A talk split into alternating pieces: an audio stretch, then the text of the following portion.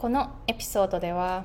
Raise your standards という話をしたいと思います自分のこれからの基準を上げていくという話です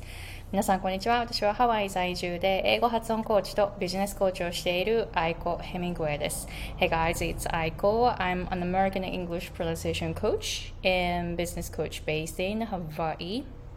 Before I dive into today's topic, I have a free workshop video that I want to share with you. If you are already working in an English environment, or if you are an English coach or English pronunciation coach, I'm sharing three tips in a free workshop video where you can learn like high level pronunciation techniques. And in there, I am focusing on air vibration and momentum. You know like a lot of a lot of times you probably learn the mouth shape and the tongue position and all that when it comes to pronunciation but i'm focusing on different part because your level is really high so what you got here won't get you there. So in order to go higher you need different stuff, which is to go beyond your Japanese sounds. Japanese sounds are really way different from English sounds, right? So in order to go to the English sounds, you need something different. Otherwise, you will stay in the English in the Japanese sounds. So I am showing how to go beyond your imagination in order to go to the English sounds. So go to the description box and sign up for it and you have nine days to watch that video and when you watch it watch it until the end because i have a cool bonus for you all right so today's topic raise your standards えー、今、えー、発音のクライアントさんとこの話をしているんですけれども You have to raise your standards when it comes to anything in your life、えー、で例えば英語の発音って本当に日本語とは違いますから英語には例えば日本語よりも母音が4倍あるとか L と R の音は英語では全く違う音とか S とか TH は全く違う音とかもういろんなコンセプトが英語では違うんですね。でもそれを普段の練習でどんなにどんなに練習してもそれが日常会話に生かされてこないのであれば本当にもったいないと思いますどんなに練習してもどんなに長い期間練習してもまた何を練習していても普段の会話で生かされてこないのであれば何をしても本当に意味がないんですね。So you have to change who you are, right? このアイデンティティレベルでもう私は L と R この音は2つをごちゃごちゃにしませんとか自分の中で全部それを決めていかないとどんなに普段練習していても日常会話では絶対それが出てこないんですねでそれを皆さんにこれから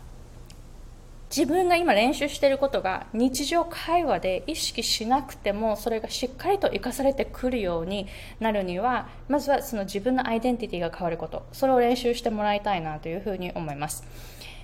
L と R がごちゃごちゃになっているっていうのは日本語で言うと「ど」と「りょ」が混乱しているような感じ。例えば同僚っていう発音を両道って発音したりでもたまには堂々って言ったり時には両々って言ってしまうようなもの。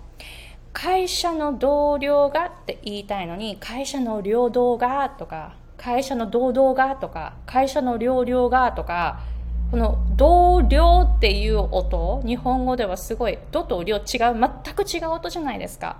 これが混乱していてで領土がとか堂々とか両々とかもなんかこう適当な感じになってしまっている。そうすると日本語ではものすっごい難しい発音になってしまうので聞き手がすごい考えないといけないんですね。それを L と R が混乱してるっていうのはそれを英語でやっているっていう感じ。わかります？そうなると結構ピーンときますよね。で英語の母音は日本語よりも4倍ほどあります。これが混乱してしまうということはどういうことか。日本語で例えば「聞いて」みたいな発音って4つくらいありますよね。来て、切って、聞いて、来て、この4つ日本語では全く違いますよね。これを全部聞いて、聞いて、聞いて、聞いてって言っているような感じ。例えば、切手を買って来てくださいっていう文章だったら、来て買っ